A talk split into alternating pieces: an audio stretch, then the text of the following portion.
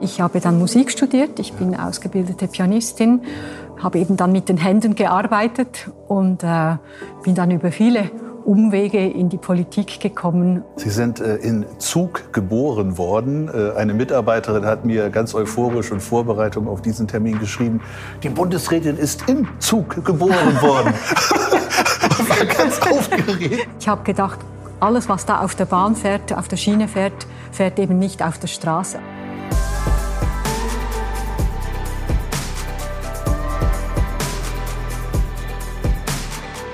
Herzlich willkommen bei Verkehrswende konkret Mobilität 2.0. In diesem Podcast geht es um Bewegung. Wie bewegen wir uns als Menschen und wie transportieren wir Güter? Und es geht um Politik. Prominente Persönlichkeiten lassen uns teilhaben an ihrem ganz persönlichen Verhältnis zur Mobilität und erzählen, was sich verkehrspolitisch ändern muss, damit unsere Art der Fortbewegung nachhaltiger wird. Mein Name ist Dirk Pflege. Ich bin Politologe, gelernter Journalist und Geschäftsführer des gemeinnützigen Verkehrsbündnisses Allianz Pro Schiene. Heute spreche ich mit der Schweizer Verkehrsministerin Simonetta Sommaruga. In dem Gespräch erfahrt ihr Spannendes über sie als Person, wie sie als ausgebildete Pianistin über Umwege die oberste Repräsentantin des Staates wurde, warum Bahnhöfe für sie Sehnsuchtsorte sind, warum sie als Ministerin täglich ohne Personenschützer mit dem Linienbus zur Arbeit fährt und trotzdem keine Angst hat. Und ihr erfahrt von der Bundesrätin, wie die Schweiz es geschafft hat, Bahnland zu werden. Warum die Raumplanung einer der größten Hebel in der Verkehrspolitik ist, warum die Verkehrswende im Personenverkehr schwieriger ist als im Güterverkehr. Jetzt wünsche ich euch viel Spaß beim Hören der Folge 5 des Verkehrswende konkret Podcasts. Ja, ich freue mich sehr, Frau Bundesrätin, dass wir heute zusammengekommen sind zum Podcastgespräch Verkehrswende konkret, Mobilität 2.0. Sie sind Bundesrätin in der Schweiz, ein Begriff, den es in Deutschland so nicht gibt. Äh, die passende Übersetzung dürfte Bundesministerin sein, oder? Ganz genau, ja. Ja. Ähm, Sie waren auch schon zweimal Bundespräsidentin, wie es hier heißt, also Regierungschefin der Schweiz oder ist da Regierungschefin nicht die richtige Übersetzung? 2015 und 2020 jeweils für ein Jahr? Ja, also Regierungschefin ist vielleicht nicht, das, nicht genau die Vorstellung, die man äh, dabei entwickeln soll, weil Bundespräsidentin, da ist man prima inter pares. Ja. Man hat mehr Repräsentationsaufgaben, man repräsentiert die Schweiz dann im Ausland vor allem. Man leitet die Sitzungen der Regierung während einem Jahr. Äh, letztes Jahr war das natürlich während dieser Corona-Pandemie schon auch eine spezielle Situation für die Bundespräsidentin, wenn man dort die Sitzungen der der Regierung leitet, weil wir haben zum Teil fünfmal pro Woche äh, sind wir zusammengekommen. Das war Ui. schon eine sehr ungewöhnliche Zeit. Aber eigentlich, Sie sehen, dass das rotiert auch jedes Jahr. Jedes Jahr ist eine andere Person. Ein Mitglied der Regierung ist dann auch gleichzeitig noch Bundespräsidentin und bleibt aber auch noch Bundesministerin für die, für die äh, Dossier, die man ohnehin sonst betreut. Ja. Seit 2019 leiten Sie das Eidgenössische Department für Umwelt, Verkehr, Energie und Kommunikation, UVEK, wie es hier in der Schweiz heißt. Ähm, dieses, der Begriff Kommunikation, ich habe mich äh, versucht, so ein bisschen schlau zu machen, das äh, wäre jetzt äh, für unsere deutschen Hörerinnen und Hörer so vergleichbar mit digitale Infrastruktur und Medienpolitik oder wie kann man das übersetzen oder beschreiben? Ja, das ist eigentlich sehr genau so umschrieben. Also das sind die Aufgaben der, des Bundesamtes für Kommunikation. Ja, es ist ein sehr großes Ministerium oder Departement, wie wir in der Schweiz sagen, mit äh, zusätzlich ja auch noch die Bundesbetriebe, also die Bundesbahnen, die Post, die Swisscom, also die Telekom-Unternehmen, die alle dem Bund gehören oder mehrheitlich dem Bund gehören, die kommen auch noch in dieses Departement dazu. Also ist wirklich ein großes Departement und gleichzeitig natürlich auch sehr schön, weil Sie haben die Umwelt hier, Sie haben die Energie, ja. Sie machen die Verkehrspolitik und da können Sie natürlich auch die unterschiedlichen äh, ja, Synergien nutzen. Die Raumplanung ist auch in meinem Departement. Genau, die ist nicht im also, Titel, aber sie ist auch mit dabei als ganz Aufgabenfeld. Genau. Ne? Da können Sie natürlich dann wirklich auch, wenn die verschiedenen Ämter gut zusammenarbeiten, auch ja. Konflikte austragen oder eben Lösungen finden, die dann die verschiedenen Interessen auch äh, wahrnehmen kann. Ja. In Deutschland wäre das ein schwergewichtiges Superministerium, in der Schweiz auch? ja, es ist sicher eines der schwergewichtigsten äh, Ministerien, wobei ich war vorher acht Jahre im Innendepartement, also Justiz und äh, Polizei äh, und Migration. Und das ist vielleicht nicht von der Größe vergleichbar, aber ich war dann auch Ministerin damals während der größten Flüchtlingskrise. Also da hat man dann schon auch Aufgaben, die, die sehr äh, schwergewichtig sind. Ja. Aber beim UVEK hier in diesem Departement sind schon auch die ganz großen Dossiers, die zusammenkommen. Ja, ja. Wir sitzen jetzt hier in Ihrem Büro in Bern. Ähm, an der Wand habe ich jetzt auf die Schnelle noch keine Züge gesehen. Ich schaue mal hinter mich. Nee, keine Zugbilder, auch keine Autos und LKWs, keine Flugzeuge, äh, auch keine Fahrräder. Wie kommen Sie morgens ins Büro? Ich komme mit dem Bus ins Büro. Mit dem Bus? Ja. Also ich wohne so in Distanz. Ich kann auch zu Fuß, das ist ein bisschen länger. Abends gehe ich manchmal zu Fuß zurück. Das sind ja. eine knappe halbe Stunde. Ich bin sehr gerne zu Fuß unterwegs und morgens mit dem Bus, da treffe ich Leute, gibt manchmal einen kleinen Schwatz unterwegs. Ja. Äh, manchmal sagt auch niemand etwas und ich auch nicht. Aber für mich ist das so die Möglichkeit, auch einen Moment in Kontakt zu sein mit der Bevölkerung, mit den ja. Menschen unterwegs. Und ich bin, seit ich auf der Welt bin. Ich bin eine Frau des öffentlichen Verkehrs. Ich mag mich im öffentlichen Verkehr, Bus, Tram, Zug zu bewegen und mache das auch jetzt als Ministerin. Sehr schön. Ihre erste Dienstreise als Bundespräsidentin haben Sie auch mit dem Zug nach Österreich gemacht, ne, wenn ich das richtig gelesen habe. Genau. Ich bin, die erste Auslandreise führt uns ja. eigentlich immer nach Österreich. Das ah, ja. hat eine lange Tradition. Ich habe dann die Reise im Nachtzug gemacht ja. und wollte damit auch zeigen, also man kann eben auch sich äh, international äh, gerade mit den Nachbarstaaten wirklich auch mit dem Zug bewegen. Ich mag den Nachtzug. Ich bin mhm. auch als Jugendliche häufig im Zug unterwegs gewesen. Äh, ich mag da, wenn man auch ein bisschen die Distanz, die man zurücklegt, auch miterlebt und nicht einfach rauf und runter ja. mit dem Flugzeug. Äh, es war dann auch ein bisschen ein besonderer Moment in Österreich, die Bundespräsidentin da auf dem Perron, einfach so, okay, ja. da steigt die mal aus. Aber sie haben das ganz wunderbar gemacht und äh, der österreichische Präsident hat das natürlich auch sehr geschätzt. Und Sie haben es danach noch ein paar Mal vergleichbar gemacht oder war das eine einmalige Aktion mit dem Nee, Nachtzug das war nicht einmalig. Also ich bin dann zum Beispiel auch ans WEF nach Davos mit dem Zug gereist, ah, ja. Ja. um zu zeigen, da kommt man auch mit dem Zug hin. Das ja. muss nicht immer das Auto sein. Habe meinen Arbeitsbesuch dann in Rom mhm. in Italien auch mit dem Zug gemacht. Da war auch ein bisschen Aufregung in Roma Termini. Da kommt die Bundespräsidentin, wie empfängt man sie auf dem Perron? Aber äh, ist eigentlich gut angekommen. Und ich denke, ich meine, man kann der Bevölkerung nicht sagen, es gibt Alternativen zum Fliegen. Und man nutzt sie selber nie. Und, ne? und man nutzt sie selber ja. nicht. Und ich denke, als Bundespräsidentin hat man auch dann diese Sichtbarkeit, um zu zeigen, doch, dass ja. das geht. Und wenn Sie morgens mit dem Bus ins Büro fahren, dann werden Sie sicherlich auch erkannt von den anderen Fahrgästen. Sie brauchen aber keine Personenschützer dabei oder Personenschützerin. Sie fahren durchaus alleine dann hier. Ich fahre alleine da. Ja, ja. Also natürlich kennen einen die Leute.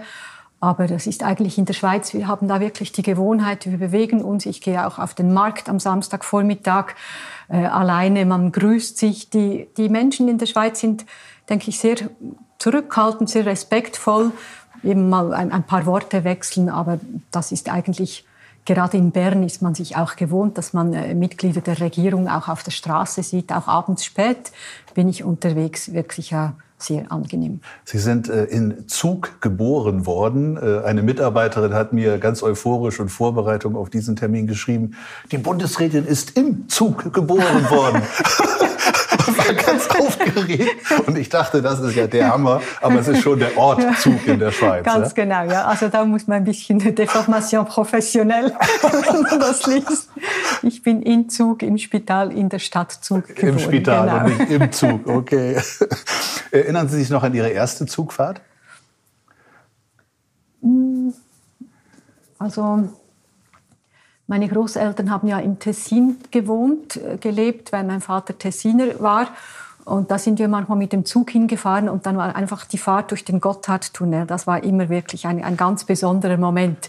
muss allerdings sagen, wir sind auch mit dem Auto ab und zu hingefahren, ja. weil wir vier Kinder waren.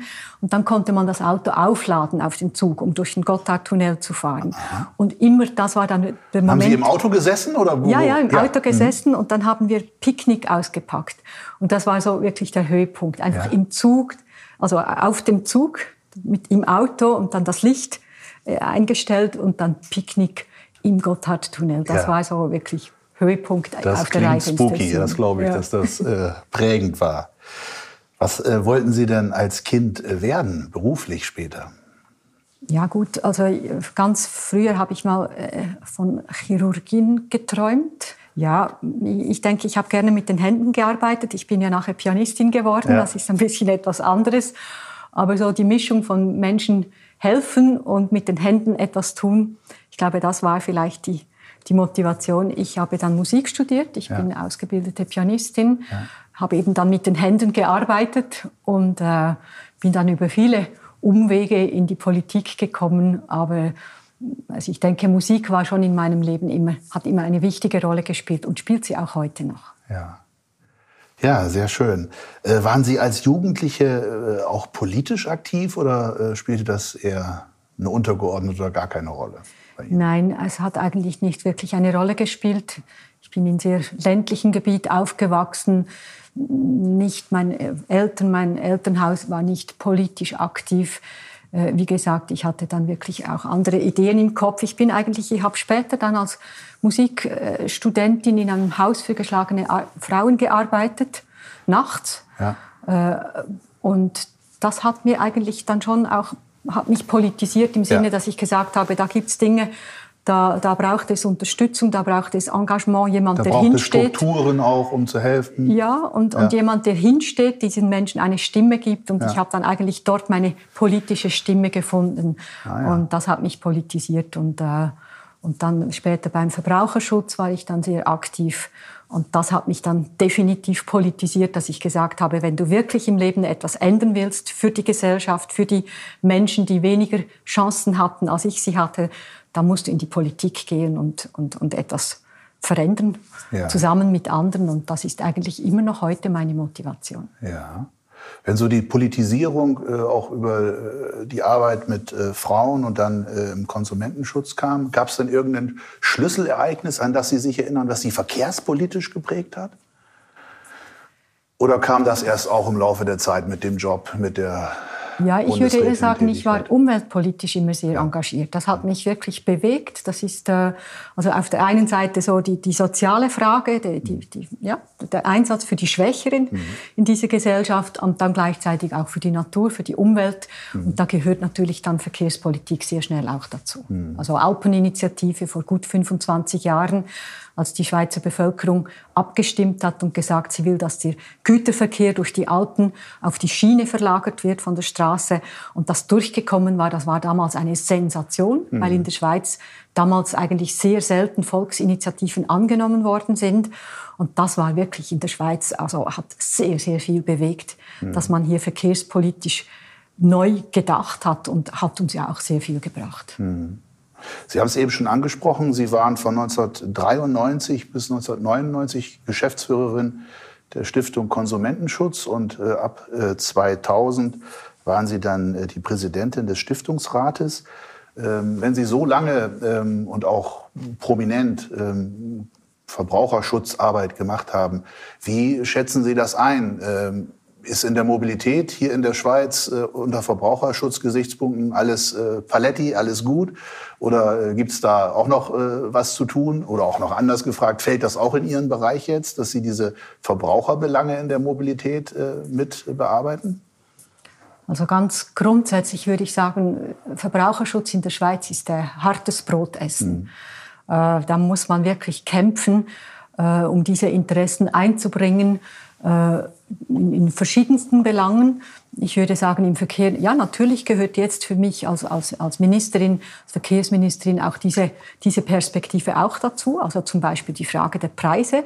Wir machen zwar die Preise ja nicht selber, das, was machen die Unternehmen, aber, aber natürlich mit der Verkehrspolitik sagt man, werden Investitionen getätigt, aber auch wie geht man mit Verbraucheranliegen um, wenn zum Beispiel Reisen nicht stattfinden, bei ja. Verspätungen, Rückerstattungen. Ja. Da machen wir nicht die Gesetze direkt, aber natürlich, indem wir jetzt mit den Schweizerischen Bundesbahnen ja regelmäßig zusammenkommen, uns austauschen, ist es immer auch möglich, dort die Verbraucherinteressen wirklich auch prominent einzubringen. Das mache ich natürlich nach wie vor. Mein Klar, Herz schlägt immer auch noch für den Verbraucherschutz. Qua Historie haben Sie das immer auf dem Zettel wahrscheinlich. Ja? Sie haben diese Ämter äh, beim, ähm, bei der Stiftung Konsumentenschutz haben Sie niedergelegt, als Sie Bundesrätin geworden sind im Jahr 2010. Ähm, wenn man ähm, Ihre Name, Ihren Namen bei der Google-Bildersuche eingibt, dann findet man jede Menge Fotos. Händedruck mit Donald Trump, ein etwas stürmisches Küsschen von Jean-Claude Juncker, dem Ex-EU-Kommissionspräsidenten, wo sie so ein bisschen dann äh, den Kopf äh, wegdrehen, ein Foto mit der Ex-Kanzlerin Angela Merkel. Ähm, ich habe kein Foto auf die Schnelle gefunden mit irgendeinem deutschen Verkehrsminister. Äh, wie oft treffen Sie sich mit deutschen Verkehrsministern? Ja, also das war jetzt, ich bin jetzt drei Jahre im, im Verkehrsdepartement. Äh, mit Corona war da leider einfach, waren die Treffen auch sehr eingeschränkt. Das ist auch sehr schade, weil eigentlich ist die Schweiz sehr aktiv, auch wenn, gerade wenn sich europäische Minister treffen, dass wir da wirklich auch dabei sind. Äh, ich glaube, auch immer wieder Input geben können, weil wir in gewissen Fragen Verkehrspolitik auch, glaube ich, wirklich äh, äh, gute Ideen haben und sie auch gut umgesetzt haben. Also mit Andreas Scheurer habe ich mich äh, sofort getroffen, als ich äh, Verkehrsministerin geworden bin. Wir haben auch etwas abgemacht zusammen. Mhm. Es geht ja immer noch darum, dass für unsere, unsere NEAT, also unsere alpenquerende, alpentransversale, die, die Zulaufstrecken von Deutschland nicht so äh, ausgebaut sind, wie wir uns das äh, Das wünschen. ist diplomatisch formuliert, ja. Und, wir sind Jahrzehnte zurück in Deutschland. Um ja, und ich habe dann mit, mit Andi Scheuer immerhin eine Vereinbarung unterzeichnet, dass sie dafür sorgen, dass das, was rasch gemacht werden ja. kann, dass das gemacht wird. Ja. Und jetzt habe ich mit äh, Freude gesehen, im Koalitionsvertrag ist jetzt das Thema auch wieder wirklich auf der Traktantenliste. Ja, ich denke, wenn die Bevölkerung, wenn man sieht, wie, wie stark diese Verlagerungspolitik, also die Güter äh, auf die Bahn zu bringen in der Schweiz, ist das wirklich sehr stark verankert, sehr ja. akzeptiert. Das ja. bringt sehr viel. Ja. Das bringt umweltpolitisch, äh, auch vom Lärm, äh, klimapolitisch, das bringt wirklich sehr viel. Und ich denke, das ist eigentlich jetzt für Deutschland sicher auch eines der Projekte, die, die vorangetrieben werden, auch aus klimapolitischen Gründen. Wir haben den Vorteil, dass wir in der Schweiz die Bahn schon vor über 100 Jahren elektrifiziert haben. Mhm. Das hat natürlich die Akzeptanz der Bahn auch massiv verbessert in der Schweiz. Also wir sind wirklich ein, ein Bahnland und äh, ich bin da sehr gerne immer auch wieder bereit, unsere Erfahrungen auszutauschen und äh, die, die, das Projekt jetzt äh, Europa mit der Schiene Europa, äh, denke ich, hat auch gezeigt, dass man jetzt eigentlich in ganz Europa da wirklich noch vorwärts machen will. Ja. Freut mich. Hoffen wir mal, dass äh, der Optimismus äh, berechtigt ist und wir tatsächlich dann auch in Deutschland diesen Ruck bekommen, den Sie durch die Volksabstimmung damals hatten, dass wir auch mehr ein pro Schiene und Eisenbahnland werden. Ich würde ganz gerne mit Ihnen jetzt äh, persönliche Mobilitätssätze vollenden äh, für alle Fortbewegungsarten, ähm, die wir vielleicht einmal im Schnelldurchlauf mit Leben füllen können. Ähm, bitte vollenden Sie folgende Sätze. Autofahren ist für mich. Auto fahre ich, wenn ich keinen ÖV-Angebot habe oder wenn ich etwas transportieren muss. Äh, und dann auch mal ganz gerne. Und Bahnfahren ist für mich? Bahnfahren ist für mich eine gute Gelegenheit. Ich kann sehr gut arbeiten im Zug. Ich kann mich aber auch sehr gut erholen. Also ich fahre einfach gerne Bahn und wenn möglich immer mit der Bahn unterwegs. Und Fliegen ist für mich? Fliegen ist für mich, wenn es notwendig ist, um mich vor allem in meinem beruflichen Alltag fortzubewegen, dann mache ich das. Äh, privat ist Fliegen eigentlich total in den Hintergrund gerückt, weil das mir zu anstrengend ist. Und natürlich auch ein bisschen aus klimapolitischen Überlegungen. Busfahren ist für mich? Alltag. Ich fahre praktisch täglich im Bus zur Arbeit. Fahrradfahren ist für mich? Das ist jetzt wahrscheinlich nicht mein Lieblingsfortbewegungsmittel, aber ich habe ein Fahrradgesetz ins Parlament gebracht. Ich unterstütze alles, was mit Fahrrad zu tun hat. Aber wenn es bergauf geht, Dann bin ich lieber zu Fuß unterwegs. Oder im Bus. Oder im Bus. Zu Fuß gehen ist für mich. Das mache ich eigentlich am liebsten.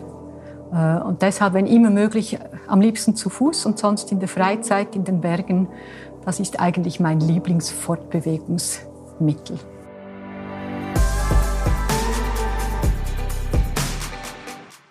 Sehr schön. Äh, wenn Sie mögen, können wir jetzt zur Verkehrswende kommen, zur großen Verkehrspolitik. Äh, vielleicht äh, gleich als erste Frage vorneweg. Ich weiß gar nicht, ob der Begriff in der Schweiz so populär ist oder überhaupt gebraucht wird, aber ähm, in Deutschland spielt er durchaus eine nennenswerte Rolle. Was bedeutet der Begriff Verkehrswende für Sie? Also Verkehrswende heißt eigentlich eine, eine klima-umweltverträgliche Mobilität. Das heißt, äh, die Verkehrsträger zu fördern und dann auch zu wählen, die möglichst wenig Schaden auch äh, anrichten, möglichst äh, wenig Belastung bedeuten für die Umwelt und gleichzeitig aber für die Menschen auch ein, ein gutes, ein angenehmes Angebot sind, mobil zu sein. Und was muss da gewendet werden? Ist das mehr so eine Zielrichtung dann für Sie oder würden Sie sagen, der jetzige Zustand ist noch sehr, sehr weit äh, von diesem Ziel entfernt und, entfernt und deswegen brauchen wir die Wende. Ich meine, äh, was, was müsste gewendet werden aus Ihrer Sicht? Ich würde sagen, wir haben natürlich insofern schon viel an dieser Wende gemacht, indem wir eben die Bahn elektrifiziert haben vor langer Zeit. Im Güterverkehr würde ich sagen, haben wir diese Wende begonnen mit unserer Verlagerungspolitik, dass wir eben jetzt eine Flachbahn durch die Alpen gebaut haben, mit viel Geld, aber das funktioniert hervorragend. Wir haben wirklich im alpenquerenden Güterverkehr fahren heute drei von vier Tonnen auf der Schiene, also 75 Prozent. Wir haben sogar noch Marktanteile zugelegt in den letzten Jahren. Das ist wirklich toll. Dort müssen wir dafür sorgen, dass wir erstens dort, wo der Güterverkehr noch auf der Straße ist, dass wir noch, wir, haben noch weitere ehrgeizige Ziele. Wir möchten noch mehr auf die Schiene bringen. Wir müssen die Dekarbonisierung voranbringen, auch bei den, bei den Lastwagen. Da gibt es natürlich noch großes Potenzial. Und im Personenverkehr, da müssten wir eigentlich auch eine Dekarbonisierung des Verkehrs jetzt hinkriegen. Das läuft in der Schweiz nicht schlecht. Bei den neuen Wagen sind wir mit den Elektrowagen jetzt sehr dynamisch unterwegs. Da braucht es jetzt eine Ladeinfrastruktur um sicherzustellen, dass dann die Autos auch geladet werden können. Mhm. Da werden wir demnächst auch Vorschläge machen, wie man eine Infrastruktur möglichst rasch jetzt aufbauen kann. Also heißt Verkehrswende auf jeden Fall ähm, Dekarbonisierung, mehr E-Mobilität, aber auch mehr das hängt ja damit zusammen, äh, mehr Marktanteile für den Schienenverkehr, sowohl im Personen- als auch im Güterverkehr, richtig? Ja, im Güterverkehr können wir das sicher noch hinkriegen. Im Personenverkehr haben wir gesehen, dass das nicht so einfach ist, diese, diesen Modalsplit, wie mhm. wir das nennen, zu verbessern, also mehr Personen von der Straße auf die Schiene zu bringen. Also die Dekarbonisierung der Straße ist ein Projekt, aber mehr noch auf die Schiene zu bringen, mehr Mobilität, das ist nicht so einfach, aber wir arbeiten daran mit guten Angeboten äh, im, im öffentlichen Verkehr, mit der Möglichkeit, dass man vielleicht in Zukunft noch flexibler ist, näher zu den Menschen geht. Wir haben ein neues Projekt, das nennt sich Verkehrsdrehscheiben, dass wir versuchen, gerade städtische und ländliche Gebiete so zu verbinden, dass sie auch einfach umsteigen können Sie brauchen vielleicht das Auto zu Beginn, aber wenn Sie dann in die Stadt oder in die Agglomeration kommen, dann können Sie einfach umsteigen und das wirklich günstig, intelligent, gut zu organisieren. Da haben wir ein großes Projekt jetzt und äh, ich denke, das könnte noch viel bringen, dass wir die Verkehrsträger besser miteinander kombinieren und nicht einfach im Entweder-Oder verharren. Wie würden Sie das beschreiben? Also Sie haben äh, in der Schweiz äh, ja sowohl im Personenverkehr als auch im Güterverkehr ein äh, deutliches Wachstum der Verkehrsleistung auch auf der Schiene. Sie haben aber bei den Marktanteilen im Personenverkehr äh, den Anteil des öffentlichen Verkehrs äh, nicht wirklich steigern können, weil der Autoverkehr eben auch so stark gewachsen ist. Beim Güterverkehr ist es anders. Da ist sowohl die Menge, die Leistung gewachsen auf der Schiene und auch der Marktanteil. Was äh, macht es so viel schwerer im Personenverkehr auch die Marktanteile ähm, der, der Bahnen zu stärken? Haben Sie da äh, eine Erklärung für, warum das ein bisschen auseinanderläuft? Ja, vielleicht eine Vermutung. Oder der Güterverkehr, der, der, der Transporteur, der rechnet. Was ist günstiger, schneller, besser? Punkt. Und wenn es günstiger und effizienter ist auf der Schiene, dann macht er den Transport auf der Schiene. Wenn Sie persönlich unterwegs sind, individuell, Sie haben vielleicht ein Auto, Sie denken, es ist jetzt gerade einfacher, ich fahre in die Ferien, ich muss nicht umsteigen. Also ich denke, das sind einfach noch andere, vielleicht auch mehr emotionale ja. Überlegungen. Das ist äh, menschlich, das ja. ist normal.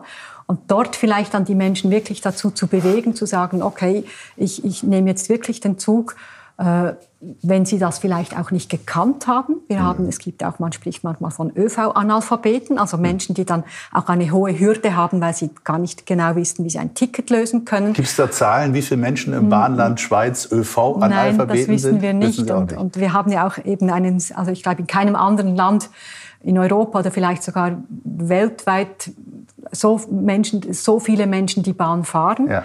Aber es gibt auch Menschen, die eine Hürde haben. In Deutschland sagt man jeder Zweite.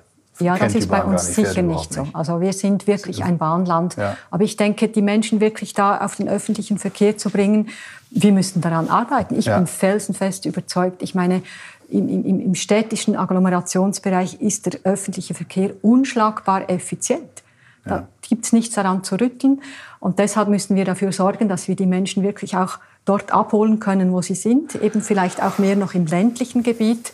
Aber da haben, da haben, Sie auch schon tolle Angebote. Also ich meine, wir blicken mit äh, leuchtenden Augen in die Schweiz, wenn wir solche äh, Themen wie Erreichbarkeitsgarantie mhm. im ländlichen Raume diskutieren oder hören. Sie haben ja sogar einen gesetzlichen Anspruch, dass hier die Menschen ÖV Anschluss haben. Ich glaube, in sogar kleinen Ortschaften schon ab 100 äh, Einwohnern. Ähm, also trotz dieser tollen Angebote, die ja aus, zumindest aus deutscher Sicht äh, schon da sind, ist es eben auch hier noch schwer, ähm, den Marktanteil der Bahn zu steigern. Also die Frage ist, äh, reicht immer nur eine Verbesserung des Angebotes oder muss man nicht auch, wenn man Marktanteile verändern will, ähm, einige Dinge sein lassen bei anderen Verkehrsträgern, die man bislang immer praktiziert hat und gemacht hat. Ich sag mal die Nationalstraßen. Ja, kann man die Nationalstraßen immer weiter ausbauen, wenn man den Marktanteil des öffentlichen Verkehrs steigern will? Oder muss man nicht? Das wird gerade in Deutschland auch intensiv diskutiert. Mal sagen, wir stoppen jetzt den Neubau von Autobahnen. Es geht nicht um den Erhalt. Das muss natürlich alles vernünftig organisiert sein. Es geht auch nicht um die kommunalen Straßen, aber diese Fernstraßen, muss man da nicht mal sagen, wir hören damit auf, immer mehr zu bauen? Also unsere Politik ist eigentlich schon heute so, dass wir nicht sagen, wir bauen da einfach neue Fernstraßen, gibt gar keinen Platz in der Schweiz.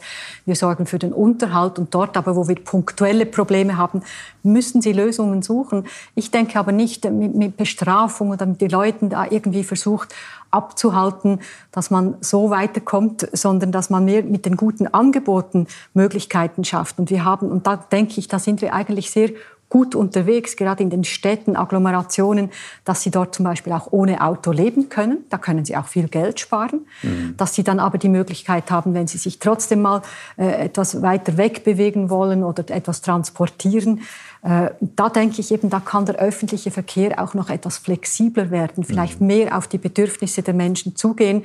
Aber ich, ich teile Ihre Meinung. Der öffentliche Verkehr, es genügt nicht mit der Bahn zwei, drei große Top-Strecken zu haben und die dann einfach auszubauen, sondern sie müssen wirklich auch in die Fläche gehen. Und da sind wir in der Schweiz, denke ich, wirklich sehr, sehr gut unterwegs. Wir geben auch viel Geld aus dafür, mhm. aber das hat eine breite Akzeptanz, ja. auch wenn halt die Züge dann nicht immer voll sind. Mhm. Aber das Angebot muss auch in die Fläche gehen. Das hängt auch mit dem Zusammenhalt zusammen. Ja. Also man, man, fühlt sich in diesem Land nicht abgehängt, nur weil mhm. man etwas weiter weg von einem Zentrum wohnt. Und das, denke ich, ist für ein Land wie die Schweiz mit verschiedenen Sprachen, verschiedenen Kulturen wirklich auch eine, ein Stück weit eine Selbstverständlichkeit. Und da bin ich auch sehr froh dafür. Mhm. Wo sehen Sie die Schweiz äh, in puncto Verkehrswende im Vergleich zu anderen europäischen Ländern? Ja, ich denke, also eben ein Vorteil, den wir haben, ist die Elektrifizierung der Bahn. Weil das schafft auch Akzeptanz in der Bevölkerung. Oder? Sie haben dann wirklich auch, ich habe selber mal fünf Jahre an einer Bahnstrecke gewohnt, die extrem befahren war, also mhm. wirklich zehn Meter daneben. Aber ich denke, dank einer elektrifizierten Bahn, natürlich ist es einen Moment laut, aber, aber ich habe gedacht, alles, was da auf der Bahn fährt, auf der Schiene fährt, fährt eben nicht auf der Straße. Also sie haben wirklich eine gute Akzeptanz. Mhm. Dann denke ich, was auch wichtig ist, ist, die, die, der Taktfahrplan. Also Sie wissen, wann die Züge fahren, alle halbe Stunde, alle Viertelstunde. Das schafft Verbindlichkeit. Sie können sich auf das Angebot verlassen. Wir haben auch beim Ticketing, denke ich, ein System, eine Reise, ein Ticket hm. und nicht dreimal noch umsteigen und ein neues Ticket. Ich glaube, das sind halt schon auch Ansprüche, die für die Bevölkerung wichtig sind, dass es einfach ist, bequem ist. Sie können heute mit dem neuen System in den Zug einsteigen. Sie haben auf Ihrem Mobiltelefon eine App. Sie drücken und wenn Sie aussteigen, haben Sie bezahlt. Das günstigste Ticket hat man Ihnen ausgerechnet. Also das sind Dinge, die, die glaube ich, bei uns schon eine wichtige Rolle spielen. Mhm. Also bahnpolitisch ziemlich weit vorne. Vielleicht auch noch mal zur Einordnung. Sie haben quasi das ganze Schienennetz elektrifiziert. Das ist ein Spitzenwert in Europa. Äh, auch beim Schienenlärm waren Sie Vorreiter als Land äh, mit der Lärmsanierung der äh, Güterbahnen. Auch da haben wir uns in Deutschland auch ein Beispiel dran genommen. Ähm, also ja, und beim Ticketing, das sind sicherlich drei große Punkte äh, im Schienenverkehr, die Sie da auf der Habenseite verbuchen können. Ähm, ein Schlagwort äh, im Personenverkehr, was ja auch zunehmend die Runde macht, ist Mobility as a Service. Das heißt, äh, eine flexible, nicht auf ein einziges Verkehrsmittel fixierte ähm, Nachfrage nach Mobilität. Ja, Sie leihen sich ein Auto oder Fahrrad, wenn Sie es brauchen. Sie fahren Bahn, dann, wenn es passt und buchen das alles mit einer einzigen Mobilitäts-App. Ähm, Versicherungsunternehmen sind da oft noch ein bisschen traditionell aufgestellt und kalkulieren ihre Produkte lediglich für ein Verkehrsmittel. Fällt Ihnen spontan eine, äh, ein Versicherungsunternehmen ein, das Mobilität ganzheitlich denkt? Ähm, oder das, jetzt spontan eher nicht? Und das sind das die klassischen wüsste ich Produkte. jetzt also nicht. Äh, es sind natürlich schon auch unterschiedliche Versicherungstatbestände vielleicht, aber ja. Äh, was Sie ansprechen, ist schon sehr wichtig. Und ich, wir sehen das jetzt gerade in den Städten. Das ist ein, ein sehr großes Thema in der Schweiz, aber sicher auch in, in Deutschland. Sie haben jetzt in den Städten den, den, öffentlichen Verkehr, Sie haben die Autos, Sie haben die Fahrräder, die Elektrofahrräder, Sie haben die Trottinette und die Fußgänger. Und und wie bringen Sie das alles auf, auf engem Raum zusammen? Was sind die neuen Verkehrsregeln? Wer darf sich wo bewegen? Es wird zum Teil auch gefährlicher, oder? Wenn die, mhm. die schnellen Fahrräder dann plötzlich auf dem Gehsteig sind. Also solche Dinge werden heiß diskutiert. Wie viele Parkplätze gibt es noch in den Städten? Wo sind die Parkplätze? Und ich denke, diese, das zeigt, dass wir eben Mobilität als Ganzes denken ja. müssen. Ja. Und, und dass wir dann am Schluss sagen, es hat vielleicht nicht überall für alles Platz, aber wie organisieren wir das, dass am Schluss noch einmal Mobilität heißt, die Menschen wollen sich bewegen, günstig, bequem, ja. rasch, effizient, klimafreundlich. Und, und da, glaube ich, sind wir wirklich gefordert, verkehrspolitisch solche Gesamtüberlegungen zu machen. Und ja. nicht nur die Versicherungen müssen ja. das machen, sondern auch die Politiker. Ja. Was ist denn ähm, Ihres Erachtens das Erfolgsrezept der Schweizer Verkehrspolitik? Ja, also zum Teil wurden wir ja auch gestoßen. Eben diese Volksabstimmung über die Alpeninitiative, das war dann ein Verfassungsauftrag. Da musste man auch vorwärts machen. Ich denke, im Klein, in der kleinräumigen Schweiz ist ja schon die Frage, wie, wie, wie bewegt man sich hier?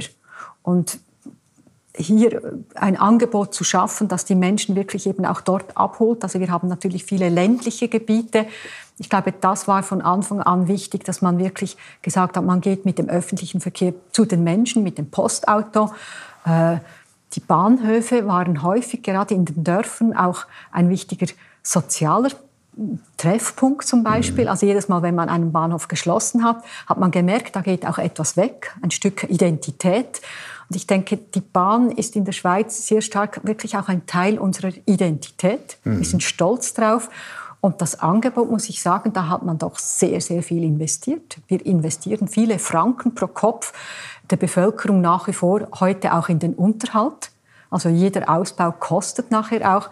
Wir haben in den letzten Jahren gesehen, dass wir auch vermehrt in den Unterhalt investieren müssen, weil nur neue Strecken, mehr mhm. Strecken, schneller fahren, das genügt nicht. Und ich, das sind weiterhin Investitionen, aber die sind wirklich breit abgestützt, weil eben alle Regionen von diesem öffentlichen Verkehr etwas haben. Mhm. Da wird im Parlament dann wirklich auch gedealt, wenn wir diese Strecke bekommen, dann bekommen wir die und dann tun die sich zusammen und dann, selbst wenn man dann noch sparen will, hat man keine Chance, weil die schauen wirklich auch, dass am Schluss das ganze Land bedient wird. Und mhm. das, denke ich, ist wichtig. Das ist interessant, was Sie sagen. Bahnhöfe so als soziale Treffpunkte und Identität. Ich habe mir natürlich auch meine Gedanken gemacht, so aus Deutschland guckend, äh, warum macht die Schweiz so vieles besser, äh, als äh, wir es tun in Sachen Bahnpolitik auf jeden Fall. Und äh, eine meiner Fragen oder Überlegungen war, Sie haben ja auch vier Sprachregionen in der Schweiz, das Deutsche, Französische, Italienische und Rätoromanische. Und äh, kann es sein, dass gerade weil Sie so divers sind, was die Sprache anbelangt, weil sie sehr föderal äh, und kleinteilig organisiert sind bei den Kantonen und den Verwaltungseinheiten, dass die besondere Bahnliebe der Schweizerinnen und Schweizer auch äh, daher kommt, weil die Bahn das Land verbindet, dass es sozusagen Bahn und Postauto so nationale Identitätsstifter sind. Kann das auch eine Ursache sein? Ich bin wirklich überzeugt, dass das so ist, dass das wirklich auch als, als Teil unseres Zusammenhalts gesehen wird. Das verbindet uns ja in der Tat, oder? Mhm. Also man kann sich da wirklich auch äh, bewegen und, und, und einander besuchen. Und gerade, ich denke, die, die ländlichen Gebiete, dass die merken, man lässt uns nicht im Stich. Ihr gehört genauso zu diesem Land wie auch unsere, unsere Städte. Äh, und dass, dass hier wirklich auch investiert wird in die ländlichen Gebiete, in die Täler, in die Bergtäler, das wird wirklich auch wahrgenommen als das ist Teil unseres Zusammenhalts. Mhm. Und ich bin wirklich überzeugt, dass das ist auch ein Grund, weshalb man diese, hier nie Probleme hatte, auch die Investitionen, die Mittel zu finden. Und das andere ist, denke ich schon, die Bahn musste sich aber auch immer wieder weiterentwickeln. Wir dürfen nicht stehen bleiben. Auch die neuen technologischen äh, ja, Fortschritte, die Digitalisierung also das bleibt auch eine ständige Herausforderung, dass wir in diesem Land mit dieser Bahn, mit diesem öffentlichen Verkehr wirklich auch immer weiter vorne dabei sind, dass wir diese neuen Möglichkeiten auch integrieren und nutzen. Ist die Schweiz vielleicht auch deswegen äh, ein besonderes Bahnland, weil sie eine höhere Sensibilität für Umweltbelange haben, so als Alpenregion? Da ist man ja unmittelbarer und näher dran. Gletscherschmelzen und Klimawandel so als Stichworte nur. Kann das auch ein Grund sein, warum so viele Schweizer den öffentlichen Verkehr schätzen? Ja, also sicher nicht zufällig, dass eben diese Volksinitiative, diese Alpenschutzinitiative, das war ja eben um die Alpen zu schützen. Der Inhalt dieser Initiative war aber, dass der alpenquerende Güterverkehr auf die Schiene gebracht werden muss. Also da war wirklich der Alpenschutzgedanke am Ursprung und da denke ich schon, gab es auch diese besondere Sensibilität. Ich meine, wenn Sie Hunderttausende von Lastwagen haben, die durch diese schmalen Täler dann Nord-Süd äh, die Alpen durchqueren, das ist eine unglaubliche Belastung für die Bevölkerung unmittelbar. Aber da hat man auch gesehen, einfach für die, für die Umwelt und ein Stück weit eben für das Alpenland Schweiz. Also das ist sicher nicht Zufall, dass was dort diese Verlagerungspolitik auch ihren also stark einen, einen Support bekommen hat. Mhm. Aber das muss sich immer auch jetzt übersetzen auf, aufs ganze Land. Mhm. Und ich möchte auch betonen, auch international. Ich denke, da haben wir ja noch ein Potenzial, dass wir, dass wir Kurzstrecken nicht mehr im Flugzeug zurücklegen müssen, sondern dass wir mit der Bahn da einfach, bequem, gut unterwegs sind.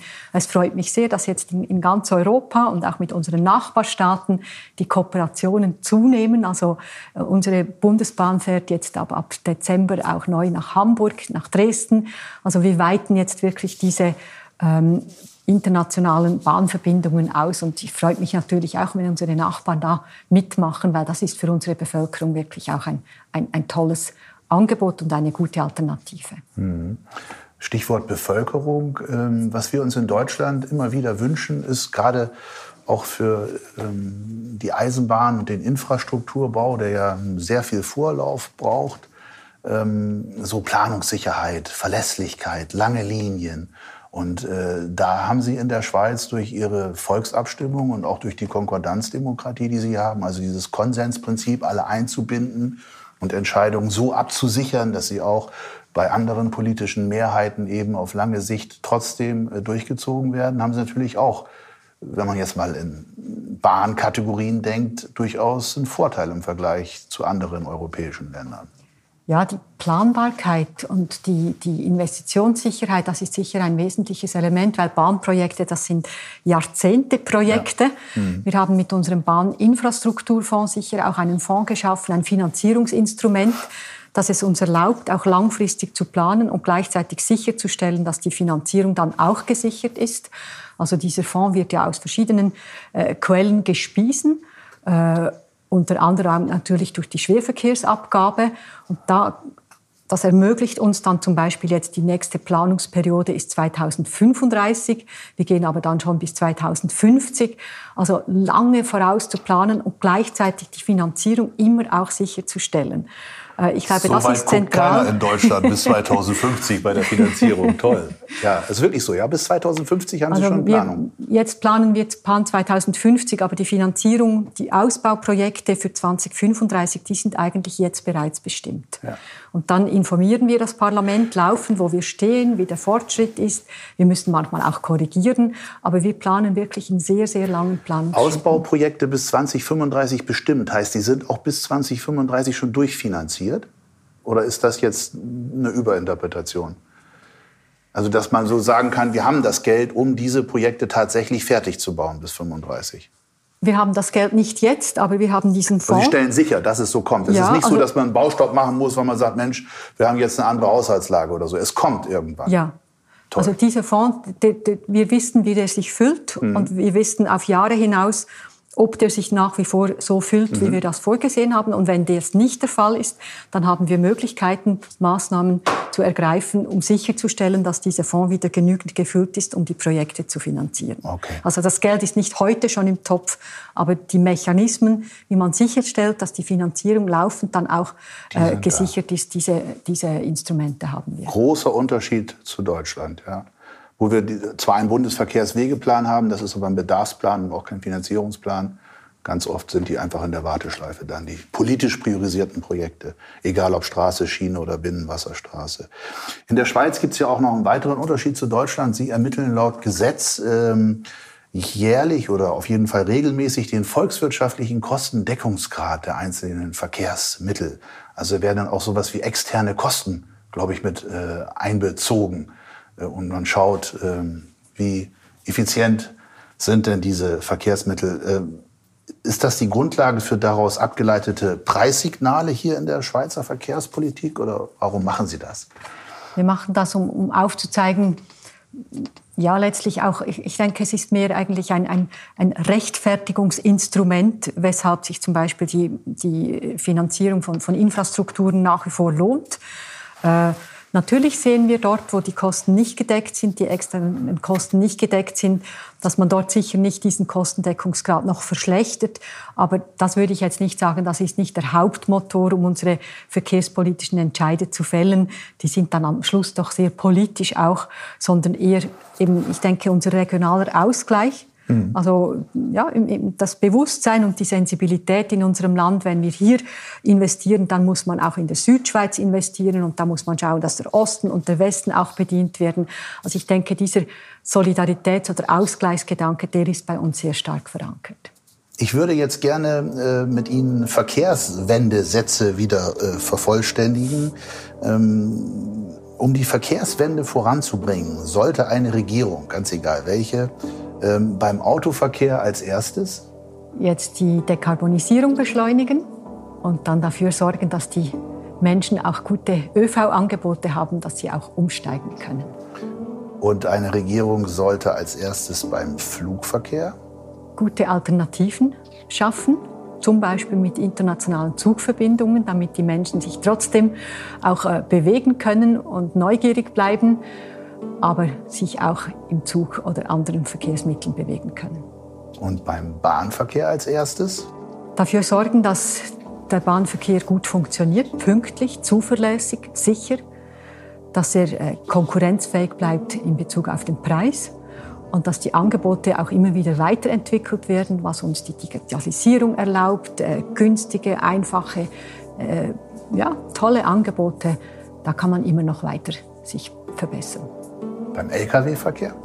Auch dort gibt es eine Möglichkeit der Dekarbonisierung. Die, die äh, Lkw mit, mit Wasserstoff, mit äh, Batteriestromantrieb, die sind vorhanden. Also diese Dekarbonisierung muss vorangebracht werden und die Möglichkeit, vermehrt noch die Güter auf die Schiene zu bringen. Da haben wir auch ein großes Potenzial. Da muss man aber auch die richtigen Voraussetzungen und die Infrastruktur schaffen. Und beim Fahrradverkehr sollte eine neue Bundesregierung was machen? Dafür sorgen, dass die Infrastruktur für den Fahrradverkehr vorhanden ist. Und um die Verkehrswende voranzubringen, sollte eine Regierung verkehrspolitisch übergreifend was als erstes tun?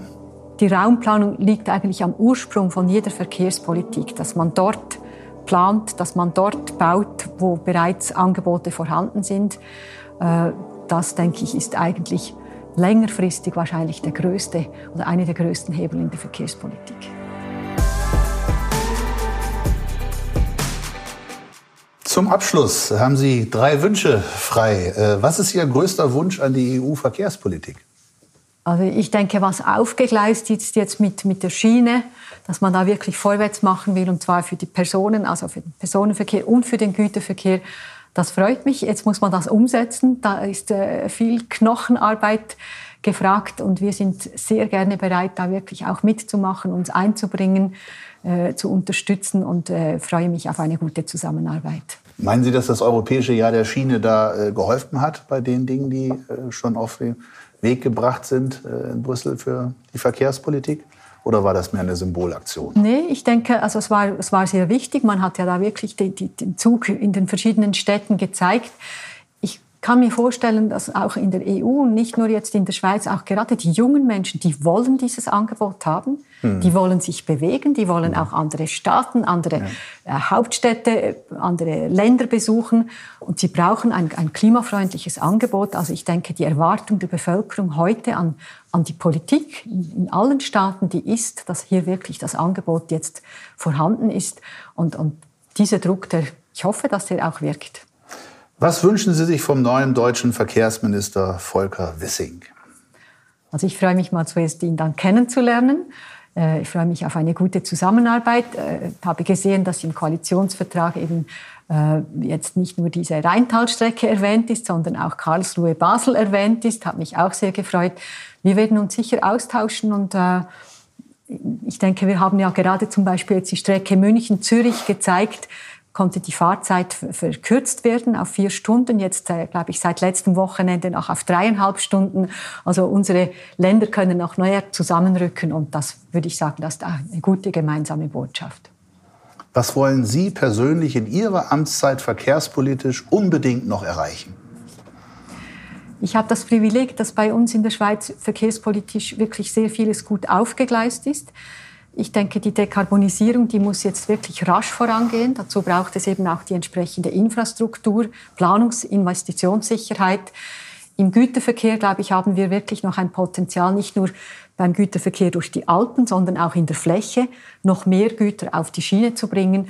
Und für unsere Bevölkerung möchte ich einfach, dass unser gutes, tolles Bahnangebot weiterhin noch viel mehr Menschen überzeugt, dass sie das auch nutzen für die Freizeit, für den Berufsverkehr dann glaube ich, hat unser Land viel zu gewinnen, auch klimapolitisch.